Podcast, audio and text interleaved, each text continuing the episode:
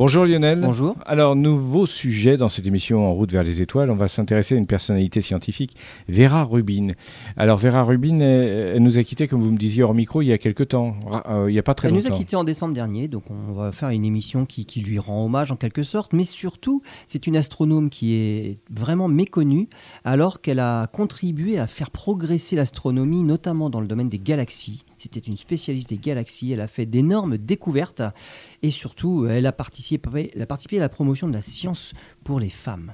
Et ça aussi, ça a été un combat de toute une vie, et elle a réussi à faire bouger beaucoup de choses. Voilà, parce que, disons-le franchement, les femmes n'avaient pas vraiment leur place dans ce milieu un peu macho. Comme on le va le voir, elle a eu quelques bâtons dans les roues. Très bien, tout de suite.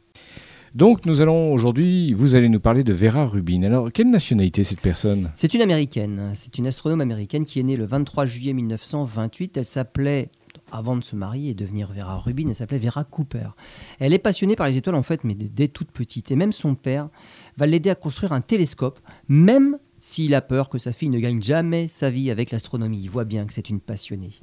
Après le lycée, elle obtient une bourse pour poursuivre ses études euh, dans une université, au Vassar College. Et elle choisit cette université pour une bonne raison, c'est qu'il y a une enseignante qui est même devenue la première femme directrice de l'observatoire de cette université-là. C'est une université qui est exclusivement privée et exclusivement féminine. Preuve que les filles peuvent faire des sciences. Et on va y revenir tout au long de l'émission. Elle obtient son diplôme en 1948 et elle obtient une offre là pour euh, la prestigieuse université de Harvard. Elle refuse pour cause de mariage. Et elle va à l'université de Cornell dans une petite équipe avec son mari, Robert Rubin, et deux physiciens, des physiciens de renom, Hans Bethe et Richard Feynman, qui sont connus pour euh, d'autres domaines dans la physique, notamment la physique des particules pour Richard Feynman. Pour son diplôme de master, elle présente un mémoire sur une question qui semble anodine, en fait, comme beaucoup de questions d'astronomie d'ailleurs. Si l'on soustrait aux galaxies le mouvement global d'expansion de l'univers, reste-t-il un mouvement résiduel? Oh, c'est bien posé comme question. n'est-ce pas? Ah oui. Alors, je m'explique. On, on savait à l'époque, depuis déjà quelques années, qu'il y avait le Big Bang et donc que toutes les galaxies, alors le Big Bang, on ne savait pas, ça c'est venu un petit peu après, mais toutes les galaxies s'éloignaient les unes des autres et elles s'éloignaient d'autant plus vite d'ailleurs qu'elles étaient éloignées. Hmm. Donc ça, on, on le doit à Edwin Hubble qui avait découvert ça sur les galaxies, la fuite des galaxies. Euh, et donc, elle s'est demandé, c'est est-ce que c'est comme par exemple les gommettes qu'on collerait sur un ballon de baudruche quand on gonfle le ballon, toutes les gommettes s'échappent les unes des autres et s'éloignent les unes des autres. Et d'ailleurs, la gommette qui est au bout du ballon s'éloigne plus vite parce qu'elle est plus loin. Hmm. Donc on voit bien. Et les gommettes qui sont juste à côté de l'embouchure, elles s'éloignent un petit peu, mais pas très loin. Et donc l'histoire du ballon là, mais on peut coller que des gommettes sur la surface, illustre bien cette histoire d'expansion de l'univers. Plus on est loin, plus on va vite. Et ben elle, elle s'est demandé. Est-ce que les galaxies ne sont soumises qu'à ce mouvement-là d'expansion de l'univers, c'est-à-dire qu'on gonfle le ballon, ou est-ce que d'elles-mêmes, en plus par elles-mêmes, elles ont un petit mouvement Ah, voilà, c'est beaucoup plus simple et. Est-ce qu'elles sont collées comme les gommettes ou est-ce qu'elles peuvent glisser sur le ballon? Voilà, C'est ça en fait. Donc c'était ça l'idée. c'est plus simple. hein, Alors c'est elle qui a eu l'idée. hein. Oui. Donc ça paraît, ça paraît idiot, mais personne n'y avait pensé jusque-là. On était dans l'idée de l'expansion de l'univers et puis, et puis c'est tout. Et donc, euh, elle a fait la, la mesure du mouvement des, de, de- de- de vitesse des galaxies. Et donc, bien évidemment, comment on fait ça? Ben, On se sert de l'effet Doppler, hein, un des chapitres actuellement euh, en terminale, l'effet Doppler. Alors, c'est quoi l'effet Doppler? C'est pour le son, par exemple, c'est l'effet de la sirène de l'ambulance. Oui. Quand l'ambulance se rapproche de nous, le son paraît plus aigu. Quand l'ambulance s'éloigne de nous, le son paraît plus grave. Donc il y a une différence de fréquence entre ce qui s'approche de nous et ce qui s'éloigne de nous, alors que la sirène a toujours la même tonalité. hein. Mm. Euh, il en est de même pour la lumière. Et là, les fréquences, ça va être soit c'est décalé vers le rouge quand ça s'éloigne de nous, des grandes fréquences, soit c'est décalé vers le bleu quand ça se rapproche de nous, c'est les petites fréquences. Alors de quoi je parle quand je dis c'est décalé vers le bleu ou vers le rouge? Eh ben des raies spectrales. Quand on, on décompose la lumière d'une étoile, par exemple, ou une galaxie, on va avoir des bandes d'absorption, des bandes sombres. C'est le signe de la présence de gaz qui va absorber certaines parties de la lumière. Vous l'aviez déjà abordé cette question dans différentes émissions. bien Absolument. Donc, par exemple, si on décompose la lumière du Soleil, on va trouver le spectre du Soleil et on va voir les raies d'hydrogène, parce qu'il y a de l'hydrogène dans le Soleil et ça absorbe la lumière qui est produite par le Soleil, no- notamment. Donc, On a des bandes sombres qui sont normalement à des positions bien précises lorsque l'hydrogène est au repos, mais si l'hydrogène n'est pas au repos parce que l'étoile se déplace, parce que la galaxie se déplace, c'est toutes ces raies-là vont être décalées. Tantôt vers le bleu si ça se rapproche de nous, tantôt vers le rouge si ça, si ça s'éloigne de nous. Donc cette expansion de l'univers-là, ça va tout décaler vers le rouge. D'accord. En mesurant plus précisément, parce que là... En mesurant plus précisément ces raies noires, on sait si l'objet bouge va, par lui-même On va voir, exactement. parce que Edwin Hubble, lui, hmm. il a énoncé une formule qu'on appelle la formule de Hubble, qui permet de calculer finalement euh, la distance des galaxies en fonction de cette vitesse de fuite.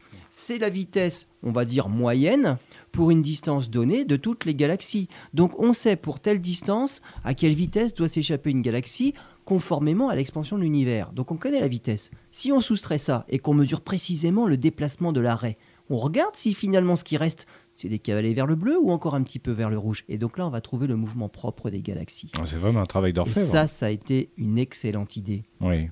Et on se rend compte que les galaxies ont un mouvement propre. Par exemple, une galaxie proche de nous, la galaxie d'Andromède, elle est à 2,5 millions et demi d'années-lumière de notre galaxie, mais elle s'approche de nous à 120 km par seconde. Elle va nous rentrer dedans dans 4 milliards d'années. L'univers a beau être en expansion, celle-là, sa vitesse propre est même plus rapide que la vitesse d'expansion de l'univers. Donc de toute façon, elle va nous percuter. Il va y avoir collision, peut-être fusion de ces deux galaxies-là dans 4 milliards d'années. On observe tout un tas de galaxies comme ça qui rentrent en collision. On voit des formes de galaxies qui montrent qu'elles sont fusionnées, qu'elles sont rentrées en collision. Donc ça, c'est quelque chose de tout à fait courant et de commun dans l'univers. Ça veut dire que si des galaxies se rentrent dedans, c'est qu'il y a bien un mouvement propre qui est supérieur au mouvement qui tendrait à les éloigner les unes des autres. Et donc ça, ça a été une première découverte. Finalement, les galaxies, elles ont bien un mouvement propre. Alors, euh, Vera Rubin a voulu faire d'autres mesures pour affiner ses résultats, elle a obtenu un refus. Elle a voulu soumettre un article aux journaux scientifiques, notamment l'Astronomical Journal, refus aussi. C'est marrant ça, comme euh, ils sont des gens qui ont du mal à bouger. Hein. Alors, son, son, directeur lui propose de présenter lui-même ses travaux, surtout qu'à l'époque euh, de cette découverte-là, elle était enceinte. Et lors de la présentation euh, devant l'American Astronomical Society. Elle avait accouché et elle a tenu à présenter ses travaux elle-même. Hmm. Alors, elle a juste eu le temps de présenter ses travaux et elle s'est absentée de la réunion parce que son bébé l'attendait dans la voiture. Ah, ça pas plu. Voilà, elle s'est éloignée euh, rapidement, euh, surtout qu'il n'était pas très très vieux. et elle n'a pas entendu les critiques de tous les astronomes lorsqu'elle s'est absentée. Parce qu'après, évidemment, les critiques confusées, elle n'était plus là pour répondre. Hein. Et le lendemain, même le Washington Post a titré Une jeune mère trouve le centre de la création. Bon, en fait, tout le, monde, euh, tout le, monde, se moque d'elle. Oui, c'est ironique. Hein, carrément ironique. Hein. Mm. Parce qu'elle avait parlé, et on avait fait une émission là-dessus déjà euh, précédemment, c'est les galaxies. Quand on regarde vraiment leur mouvement propre, on se rend compte que c'est comme des rivières qui se jettent dans un fleuve et le fleuve se jette dans la mer. Il y a des courants de galaxies et elle semble se diriger vers ce qu'on appelle un grand attracteur. Voilà, donc ça c'est vraiment c'est quelque chose que l'on cherche actuellement. Ça fait partie des, des, thèmes favoris des, astro, des astrophysiciens. Et donc c'est pour ça qu'on a dit elle a trouvé le centre de la création, bien sûr. Elle ne peut pas poursuivre ses études à l'université de, Princeton. Et pour faire un doctorat, en fait, hein, euh, elle fait des études de doctorat. Pourquoi? Parce qu'elles sont réservées aux hommes. Euh, et donc, à Princeton, les femmes ne sont autorisées à faire un doctorat qu'en 1975. Donc elle ne peut pas rester à Princeton pour faire son doctorat. Il va falloir qu'elle change d'université. Très bien. Alors Lionel, à l'instant, vous nous disiez que Vera Rubin n'a pu faire euh, son doctorat. Bah oui, euh, c'est réservé, réservé, aux hommes. C'est réservé aux hommes. Encore, hein. oh. Donc elle change euh, d'université et pour faire une thèse. Elle va à l'université de Georgetown en 1951 pour faire sa thèse. Son directeur de thèse, euh, c'est Georges Gamow. Georges Gamow, lui, il est célèbre aussi. Justement, c'est un des pères du Big Bang, donc de l'expansion de l'univers, de la fuite des galaxies. Donc euh, c'est tout ça, c'est les mêmes idées. Donc c'est son directeur de thèse. Son sujet de thèse, les galaxies sont-elles vraiment réparties uniformément dans l'univers? Et l'univers est-il réellement homogène et isotrope. C'est intéressant cela étant comme question. Alors c'est intéressant parce que à l'époque on sort aussi de la relativité générale et la théorie de la relativité générale c'est d'écrire la gravité en fonction de la répartition des galaxies dans l'univers et on voit l'espace comme une courbure justement et on voit la gravitation comme une courbure de l'espace et on arrive à expliquer ça. Mais les équations de la relativité générale sont très difficiles et on arrive à les résoudre et à trouver des solutions que si on simplifie quand même un peu les choses. Et notamment, l'univers est homogène, l'univers est isotrope. Homogène, ça veut dire que les galaxies sont vraiment réparties de manière équitable partout. Il n'y a pas de grumeaux. Oui, c'est bah, comme j'allais on pensait, je pensais à la pâte à crêpes. C'est le même principe. Voilà, hein. c'est bien mélangé, c'est bien réparti. C'est pas des grumeaux. Et isotrope, c'est quelle que soit la direction dans laquelle on regarde dans l'univers, on voit la même chose. C'est-à-dire, il n'y a mm. pas un endroit où il y en aurait plus, il y a un endroit où il y aurait un mm. vide. Voilà, donc c'est ça, homogène et isotrope. Elle, elle s'est posé la question, mais est-ce bien vrai? C'est-à-dire qu'à partir du moment où on sait dire où sont les galaxies, à quelle distance elles se trouvent de nous, mm. on va quand même, on va pouvoir commencer à faire une cartographie de l'univers. De l'univers proche, mais de l'univers quand même, et on va voir si autour de nous, les galaxies, elles sont vraiment réparties uniformément dans l'univers ou pas Oui, et puis même pour ceux qui ne sont pas scientifiques, essayez de faire une pâte à crêpes homogène. Vous verrez que c'est peu probable. du premier coup, en tout ça va ressembler finalement à l'univers. Bah il va y avoir des grumeaux. Bah oui, il va y avoir des grumeaux. C'est ce qu'a donné son, son, sujet de thèse. Hein. Bien sûr. Finalement, les galaxies se regroupent en amas. Alors, son article est à nouveau refusé. On ne croit même pas à ses résultats. Pourtant, elle a montré que les galaxies se regroupent en amas. Et notre galaxie à nous fait partie d'un amas qu'on appelle l'amas local, avec la galaxie d'Andromède dont on a parlé tout à l'heure qui nous rentre dedans, hmm. euh, avec d'autres galaxies. Voilà, on a des grosses galaxies plein et plein de petites galaxies naines. On forme un amas de galaxies. Elle a eu de la chance, hein, parce que euh, à une époque, on l'aurait brûlé. Hein. Ah oui, voilà. Mais depuis Galilée, on les brûle plus. On les brûle plus. Maintenant, on les croit pas, et puis finalement, on les bloque. On ne publie pas leurs travaux. Donc, comme c'est pareil. Hein. c'est pareil. Un scientifique qui n'arrive pas à publier, c'est un scientifique. C'est dans le même esprit. Hein, donc, on est d'accord. De toute façon, il faut être connu, il faut publier, mm. et on est connu au nombre de publications. Mm. Et on obtient des crédits et donc du temps d'observation et ainsi de suite. Voilà. Si on n'est pas publié, comme le cas de Vera. Voilà, absolument. Ces résultats auxquels on ne croit absolument pas à l'époque, hein, seront repris par euh, Gérard de Vaucouleurs. 20 ans plus tard, ils ressortiront ces résultats. Hmm. Et on va confirmer ce qu'elle a dit. Et on va même euh, avoir euh, d'autres résultats à partir de ce qu'elle a trouvé. Et Gérard de Vaucouleurs va dire il n'y a même pas des amas de galaxies, il y a même au-dessus une autre hiérarchie, c'est des super amas de galaxies. Donc les galaxies se regroupent en amas, les amas en super amas. Et tout ça, ça forme des grands filaments dans l'espace. Et il y a des grandes parties qui sont totalement vides de matière. C'est fou ça. Donc c'est plutôt, faut voir l'univers plutôt comme une toile d'araignée. Le long des fils, il y a des galaxies, et là où se croisent les fils, il y a des amas, des super amas, il y, a des, grumeaux. Hmm. Mais entre les fils, il y a des trous. Voilà. Et il faut voir ça en trois dimensions. Voilà, donc une gigantesque toile d'araignée en trois dimensions. Hmm. C'est plutôt ça l'image de l'univers, mais on ne la croit pas. Elle obtient quand même euh, son doctorat en 1954. Elle enseigne pendant dix ans les maths, la physique, et parallèlement, elle élève quatre enfants quand même. Première femme à obtenir le poste de chercheur à l'université de Carnegie Institution de Washington, dans le département du magnétisme terrestre. Quand même pas en astronomie, ça aurait été beaucoup de demander.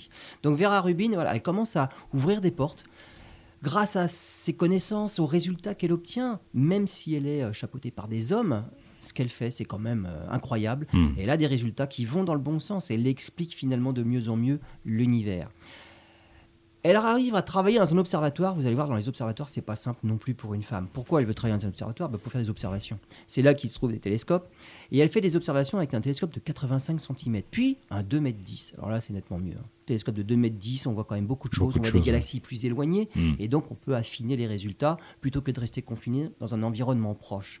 L'observatoire de McDonald. Et elle veut aussi faire des observations au mont Palomar. Là, il y a le plus gros télescope du monde à l'époque. Le problème, les femmes n'ont pas le droit. Si ce n'est pour faire le ménage. Oui, mais elle, non. C'est malheureux. Elle n'a pas le diplôme pour. Bah oui. Mais oui, non, non, mais il y a un prétexte. Le prétexte, il n'y a pas de toilette pour les femmes. Mais bon, sang, mais c'est bien sûr. Oui, c'est le en prétexte. fait, la vraie raison, la vraie raison, c'est qu'à l'époque, on est encore un petit peu euh, à les hommes, les femmes, il faut faire attention.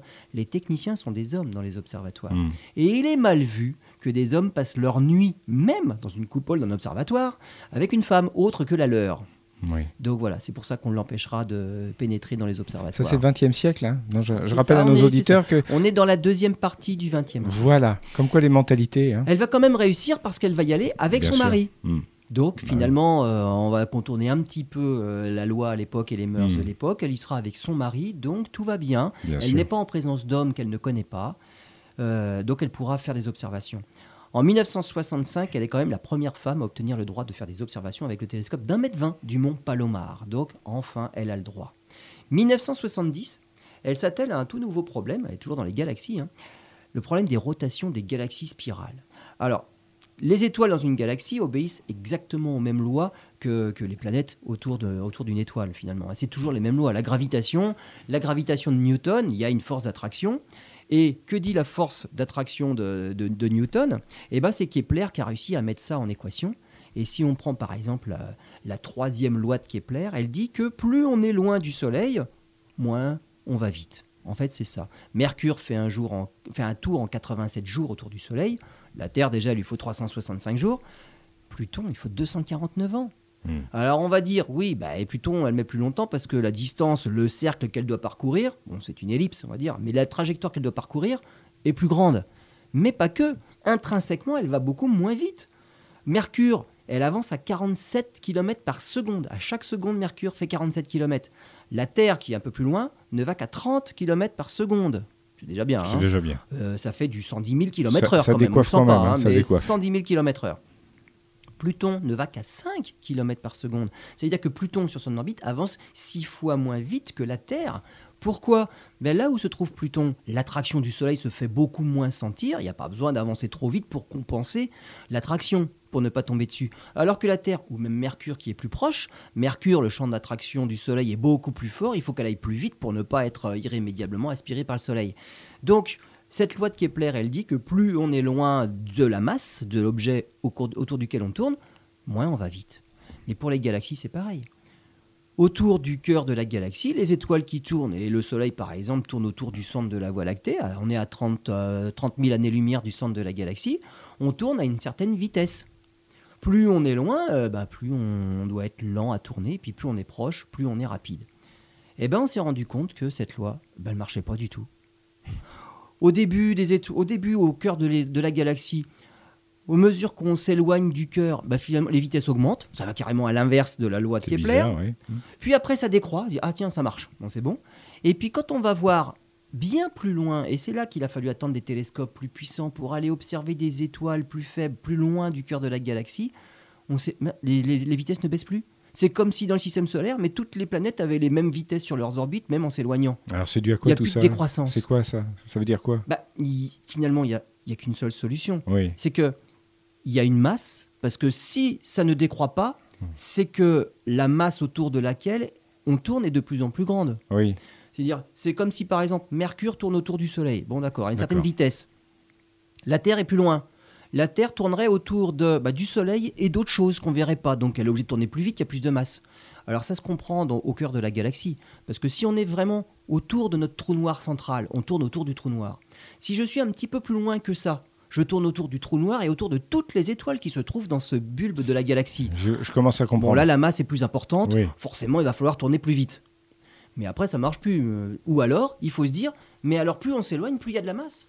Il arrive un moment, moi j'ai réussi à vous expliquer l'histoire avec le bulbe, il y a des étoiles, donc on comprend que la masse augmente. Hmm. Mais quand on s'éloigne vers le fin fond de la galaxie, mais je la vois plus cette masse-là qui devrait être là pourtant pour expliquer la vitesse de rotation des étoiles. Et donc il y a une masse qui doit être présente pour expliquer leur vitesse, mais que je ne vois pas quand je fais les photos. Il y a une masse manquante.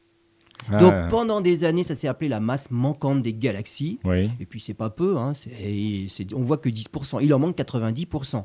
Maintenant, on appelle ça la matière noire. On la voit toujours pas. On n'arrive toujours pas à l'expliquer. Oui. Et la vitesse de rotation des galaxies n'est toujours pas expliquée si on ne fait pas appel à cette fameuse masse manquante, la matière noire maintenant. C'est elle qui a trouvé cette fameuse loi de rotation des galaxies. c'est la variable d'ajustement de nos théories, quoi. Voilà, c'est ça, oui. C'est Ouais, c'est on peut que dire ça. ce qu'on mesure nous montre qu'il y a quelque chose qu'on comprend pas. Oui. Bon, finalement, on met de la masse manquante qu'on voit pas, noire, enfin Mm. une masse complètement hypothétique dont on ne connaît même pas la nature, et du coup, ça colle à toutes les, euh, toutes, toutes les Je- équations. Je vais faire une analogie euh, osée. Quand mon armoire est bancale, je mets une cale. Oui, C'est un peu ça. plutôt que de se rendre compte qu'on a, on s'est trompé dans les cotes. Voilà, c'est ça. Voilà, Hein c'est- ça. Donc là, on a une béquille, c'est euh, on remet de la masse manquante. Alors, il n'y a pas que dans la rotation de la galaxie qu'on Mm. se rend compte qu'il y a de la masse qui manque. Il y en a plein d'autres euh, exemples. Il y a des mirages gravitationnels, des lentilles gravitationnelles. Et là, pour que les galaxies du fin fond de l'univers soient tordues, euh, comme on les voit à cause de mirages gra- gravitationnels, il faut plus de masse que ce qu'on observe. Et donc on tombe régulièrement sur cette histoire de masse manquante. C'est Vera Rubin qui a mis ça en évidence en étudiant les courbes de rotation des étoiles autour des galaxies. Alors j'imagine que tous les machos à l'époque, mais ça c'est de l'humour, hein, bien sûr, je le dis à nos auditeurs, ont dû se dire Mais punaise, pourquoi occupée de ça? Ça tournait bien tout seul sans elle. Il y en a qui ont dû le penser. Il y en a dû le penser. Mais heureusement, il y en a d'autres qui se sont dit, mince, elle a Oui. mis le doigt sur quelque chose, enfin on va faire avancer la science. Parce que si on, se contente de ne croire que ce qu'on croyait par le passé, finalement la science n'avance pas, et puis bah, il n'y a aucun progrès nulle part. Hmm. Quand on fait des découvertes comme ça, qu'on accepte les résultats, quelle que soit la personne qui les ait faits, et ben finalement on fait avancer la science. Ouais, comme quoi Ptolémée n'est pas mort tout de suite. Lionel, j'aimerais bien que vous reveniez un instant sur la notion de masse manquante ou, ou euh, de matière noire. C'est ça, qu'on, masse noire qu'on parle aujourd'hui. Qu'est-ce que c'est que ce truc? Excusez-moi de parler d'une façon aussi crue, mais c'est quoi? Bah, en fait, c'est juste, bah, on va dire, on, en parlait tout à l'heure, une variable d'ajustement Oui, qui permet que les équations collent aux observations. En gros, c'est ça. On a dit tout à l'heure, euh, la vitesse d'une planète autour d'une étoile, la vitesse d'une étoile autour d'un centre de galaxie, euh, elle n'est pas euh, anodine, euh, elle n'est pas, c'est pas tiré du chapeau, ça dépend de la masse qu'il y a au centre. Donc ça, c'est les équations qui le disent. Il suffit de mesurer la vitesse de rotation d'une étoile et on en déduit, parce qu'on ne va pas les mesurer sur place dans les galaxies, on en déduit de chez nous la masse de, de ce qu'il y a au centre de l'orbite de l'étoile. Ça, j'ai bien compris. Donc on, on- on arrive à mesurer et à calculer cette masse. Hmm. Après, en fait, c'est quand on la compare à ce qu'on observe. On fait des photos des galaxies. Les étoiles brillent. On voit bien quelques nuages obscurs. Alors, les nuages sont de poussière, les nébuleux, c'est ce qui nous donne naissance aux étoiles. La fin de vie d'une étoile, ça donne naissance à d'autres types de nébuleuses. Mais on voit à peu près toute la matière qu'il y a dans une galaxie. Et on est loin du compte entre la matière que l'on voit et la masse qu'on vient de calculer. Il en manque beaucoup. Hmm. Alors ça, c'est Vera Rubin avait trouvé ce, ce mystère-là, cette masse manquante justement, et donc les étoiles dans une galaxie, quand on s'éloigne dans les bras spiraux, on s'éloigne du cœur de la galaxie, les étoiles, contrairement à ce qu'elles devraient faire, ne ralentissent pas. Finalement, finalement c'est comme s'il y avait un disque et le disque, il était, euh, il était, une- il était solide. Et c'est, ça fait pas, ça fait pas des, des- des étoiles qui décroissent avec la distance. Donc c'est pas normal. Euh, on a aussi donc, on, on a vu euh, que les résultats, ces résultats ont été confirmés par la suite. Il y a bien de la, quelque chose qu'on ne voit pas. Alors on l'a vu depuis parce que maintenant on a quand même accès à d'autres longueurs d'onde. Et on a vu notamment dans, en rayonnement X. Alors rayonnement X, c'est du gaz très chaud. Euh, c'est des dizaines de millions de degrés. Donc quand ça rayonne à cette température-là, c'est du rayonnement très énergétique et c'est bien au-delà du bleu, du violet, de l'ultraviolet, on est dans les rayonnements X. Euh, on a découvert en rayonnement X, donc avec des télescopes, mais vraiment spécialisés dans le rayonnement X, euh, d'énormes masses de gaz chaud, justement. Alors, on a essayé de, de voir où c'était réparti. On en trouve dans les amas de galaxies. Parce que c'est pareil, les amas, quand on mesure la vitesse propre, on en revient à ce qu'elle avait découvert au début, la vitesse propre des galaxies dans leur amas. Euh, il faut une certaine masse dans l'amas lui-même pour sûr. que les galaxies restent co- co- en cohésion. Hmm. Et là, c'est pareil, la masse, elle n'y est pas dans ce qu'on observe. On fait les photos, on voit toutes les galaxies de l'amas.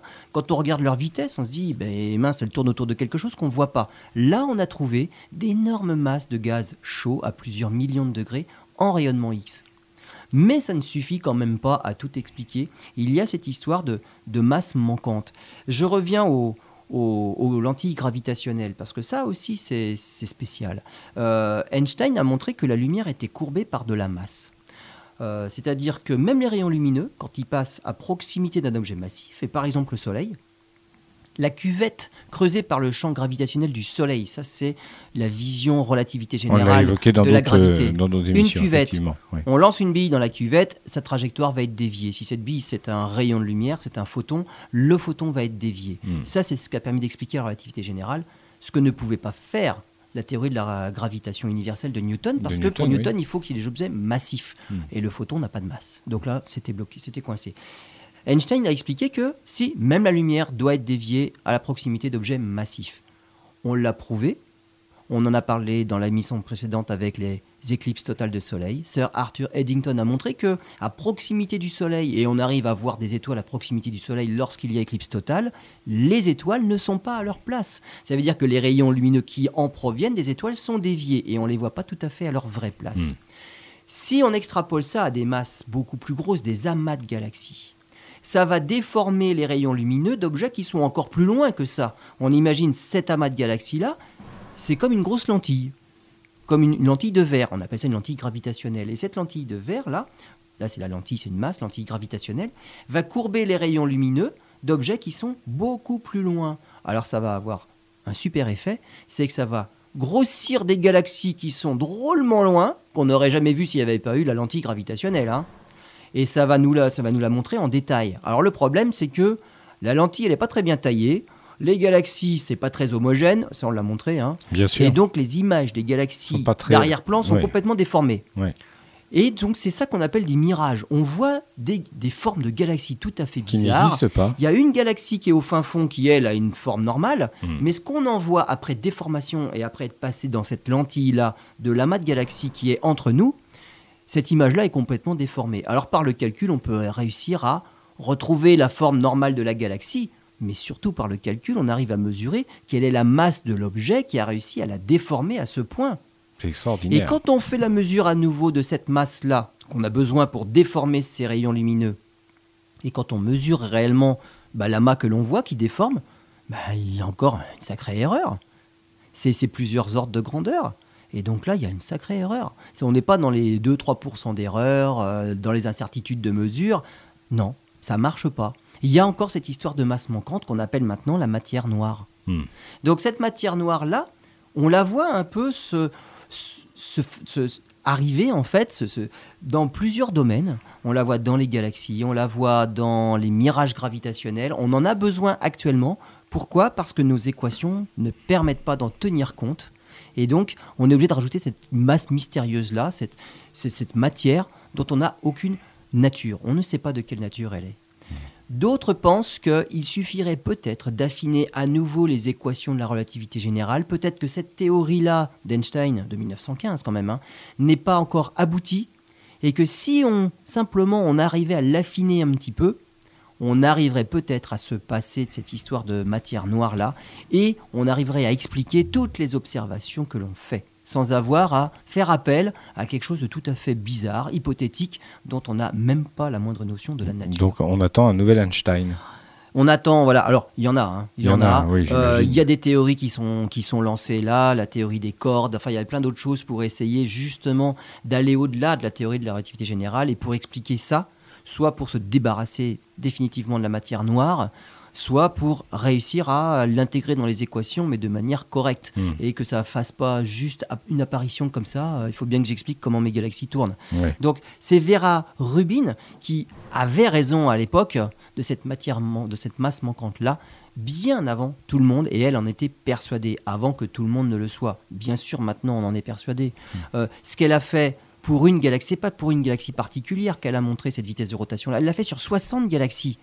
Donc on peut pas dire oui mais ta galaxie était particulière, tu as trouvé ça, mais bon. Ça se vérifiait ça. Mais toutes les, toutes les galaxies sont pareilles. Elle l'a fait sur les 60 plus proches, parce qu'avec les moyens qu'elle avait à l'époque, les caméras CCD n'existaient pas, les capteurs n'étaient pas aussi sensibles, et eh ben finalement elle s'est contentée des plus proches. Mais sur 60 galaxies, elle a mis en évidence le même phénomène. Il manque de la masse par rapport à ce que l'on voit. Hmm. C'est elle la première. Très bien. On se retrouve dans quelques instants. Dernière partie de cette émission, Lionel. Alors, on va continuer à découvrir cette euh, grande scientifique qui était Vera Rubin. On arrive dans les années 1990, donc elle est vraiment contemporaine. Hein, oui. c'est une, une, de nos contemporaines. Elle, a étudié une galaxie qui s'appelle NGC 4550. Alors NGC, c'est simplement un numéro de code dans le New General Catalog. On répertorie comme ça toutes les galaxies et comme ça, elles ont toutes leur numéro de code. La numéro 4550 dans ce, dans ce catalogue-là, euh, elle découvre, alors là, elle étudie toujours la vitesse des étoiles dans les galaxies. Elle a trouvé quelque chose de tout à fait bizarre. Une partie des étoiles tourne dans un sens, alors que d'autres étoiles tournent dans l'autre sens. C'est-à-dire que cette galaxie-là, elle n'a même pas toutes ces étoiles qui tournent dans le même sens. Comme s'il y avait une ronde dans un sens et au milieu une ronde dans l'autre sens. Bon, alors là, là, on se l'expliquait pas du tout, là. Hein. Alors comment elle l'a fait? Évidemment spectroscopie. Donc les étoiles à une certaine distance, les raies sont décalées dans un sens. Par exemple, elles s'approchent de nous. Mhm. Et puis si on va un petit peu plus loin, on se rend compte que ah bah pour ces étoiles-là, les raies sont décalées dans l'autre sens. Donc, ça veut dire que les étoiles, eh ben, elles ne tournent pas euh, les unes mhm, comme les autres. Sûr. Donc, là, à cette époque-là, les résultats, c'était carrément déconcertant. Et, les astronomes devaient mais carrément revoir leur copie sur la formation des galaxies. On n'arrivait pas à se l'expliquer. On est dans les années 90 et on commence à découvrir plein de choses bizarres comme ça. Et maintenant, on a, on a assimilé et on, et on accepte une notion, c'est la collision entre les galaxies. Je vous parlais tout à l'heure de la galaxie d'Andromède qui nous fonce dessus. Il y aura collision entre la, entre la Voie lactée et la galaxie d'Andromède. Ça ne sera pas violent, on rassure les gens qui seront encore là à cette époque. Hein. Non, c'est pas pas un choc contre un mur. Hmm, c'est interpénétration de galaxies hmm. et même le, le cœur des galaxies. C'est là où il y a le plus d'étoiles quand même. C'est là où le nombre d'étoiles est le plus dense. Même à cet endroit-là, la probabilité que deux étoiles se rencontrent, c'est la probabilité que trois balles de golf réparties sur les États-Unis se rencontrent. Hmm. Voilà à peu près la densité des étoiles, même au cœur de l'interpénétration des bulbes des galaxies. Donc il n'y aura pas collision, au sens où on l'entend, il y aura effet de marée. Parce que des masses qui rencontrent d'autres masses, ça va dévier, ça va modifier les trajectoires. Notre galaxie va être bouleversée, surtout qu'Andromède est un peu plus grosse que la nôtre. Donc Andromède va subir des conséquences, mais les effets de marée sur la nôtre, ça devrait être quelque chose aussi. Et on le voit. Dans l'univers, on photographie actuellement des galaxies qui sont en interpénétration et il y a des envolées d'étoiles qui s'échappent des galaxies par effet de marée. Il y en a même un couple de galaxies qui s'appelle galaxie des antennes. Le nom dit bien ce qu'il veut dire. C'est qu'il y a eu des giclées d'étoiles qui sont carrément parties dans l'espace et ces étoiles-là quittent leur galaxie. alors si les étoiles giclent, les planètes aussi peuvent gicler. Ah bah voilà. Euh, dans les simulations, hmm. il y a un pourcentage non négligeable de scénarios qui aboutissent au fait que le Soleil sort de la galaxie. Hmm. Bon, la Terre va suivre le Soleil. Et du coup, on pourra faire une photo de notre galaxie de l'extérieur. Voilà, pour, une fois, on ne sera pas dedans. Enfin, si c'est ça, ça changera rien pour nous. On pourra hein. en faire une photo de l'extérieur et on aura, euh, des, on va dire, un ciel magnifique le soir. On verra notre galaxie du dessus. On prendra rendez-vous à cette époque-là pour faire une émission. Bon, c'est dans quelques milliards d'années. 4 milliards d'années.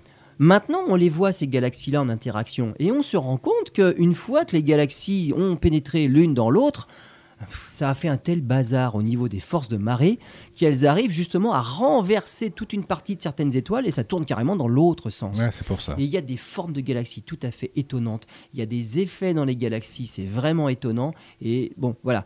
Elle, elle l'avait mis en évidence dans cette fameuse galaxie-là dans les années 90. Maintenant, y a des, ça, foisonne de, ces exemples-là et on sait pourquoi. Que dit euh, Vera Rubin a dit j'ai presque j'ai accompli presque toute ma carrière à temps partiel. Donc avec tout ce qu'elle a fait là, elle l'a fait à temps partiel. Pourquoi? À 3 heures, j'étais à la maison pour m'occuper des enfants. Donc elle n'a jamais fait des journées complètes comme on pourrait l'imaginer, des astronomes qui passent des nuits et des nuits, des jours complets. Hmm. Les chercheurs comptent pas leurs heures. Bah, elle, si, il fallait bien qu'elle s'occupe de ses enfants. Alors, la situation avait été acceptée hein, par l'université euh, Carnegie dans laquelle elle était, mais évidemment avec un salaire réduit d'un tiers, puisqu'elle fait que les deux tiers de la journée. On ne va pas la payer à temps plein non plus. Déjà que c'était une femme. Et donc, elle a quand même travaillé en gardant en mémoire trois grands principes. Alors, les principes de Vera Rubin, et c'était quoi? Il n'existe aucun problème scientifique qu'un homme peut résoudre et qu'une femme ne pourrait pas. Voilà, donc déjà, on est à égalité des chances. Ça, c'est bien dit. Qui paraît tout à fait logique. Bah, évidemment. Deuxième grand principe. À l'échelle de la planète, la moitié des neurones appartient aux femmes. Voire plus. Euh, voire plus, effectivement. voire plus. Voire plus. Ça, c'est logique aussi. Donc finalement, euh, elles peuvent aussi bien réfléchir que les hommes.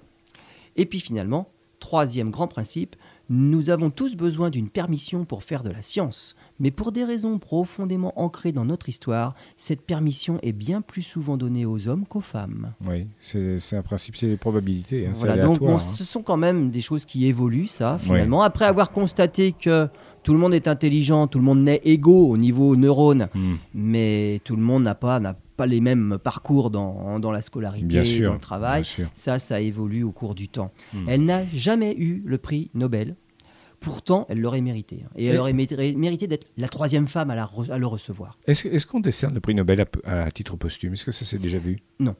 Justement, pour avoir le prix Nobel, il y a une première règle, et c'est la pire, c'est d'être encore en vie. Ah, Parce que vu le temps qu'ils mettent pour décider de décerner en fonction de... Alors parfois c'est quand même assez rapide, mais souvent c'est très long. Mmh. Et puis ben, des, personnes qui mériteraient de l'avoir, mais elles sont mortes depuis longtemps. D'accord. Donc voilà, premier grand principe pour avoir le Nobel, c'est rester en vie longtemps. Mmh. Pour laisser euh, le temps au comité euh, qui décerne les prix de finalement accepter de le donner. Donc elle l'a jamais eu. Elle aurait dû être la troisième femme. La première, alors de sa création du prix Nobel, c'est 1901, et la première à l'avoir eu, c'est Marie Curie en Oui, 1901. on en a parlé dans une émission. Elle était la première, Mm. Marie Curie. La deuxième, euh, moins connue, Maria Gopper Mayer en 1963. Alors, prix Nobel, là c'est pareil, il n'y a aucune parité. hein. Mm. Si des femmes, il n'y en a que deux qui l'ont eu, euh, bah, finalement tout le reste c'est des hommes. Oui, Donc euh, il y a beaucoup plus d'hommes que de femmes. ça va de soi, oui. Elle a reçu en, contrepartie beaucoup de récompenses. En 1981, elle a été élue membre de la National Academy of Science, la deuxième femme astronome à être élue d'ailleurs. 1993, le président Bill Clinton lui remet la médaille de la science pour ses recherches pionnières en cosmologie, qui ont démontré que la plus grande partie de l'univers est sombre. Donc c'est elle la base de tout ça, hein, en fait, hein, cette masse manquante, là, la matière noire.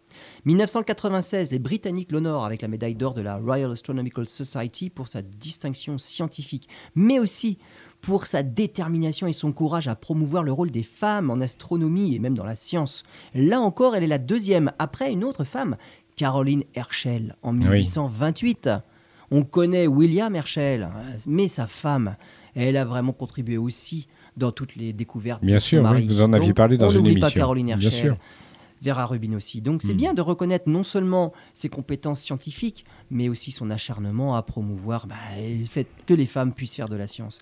1994, prix pour la promotion des femmes scientifiques, des femmes hors du commun. Mm. 2002, prix Peter Gruber de cosmologie.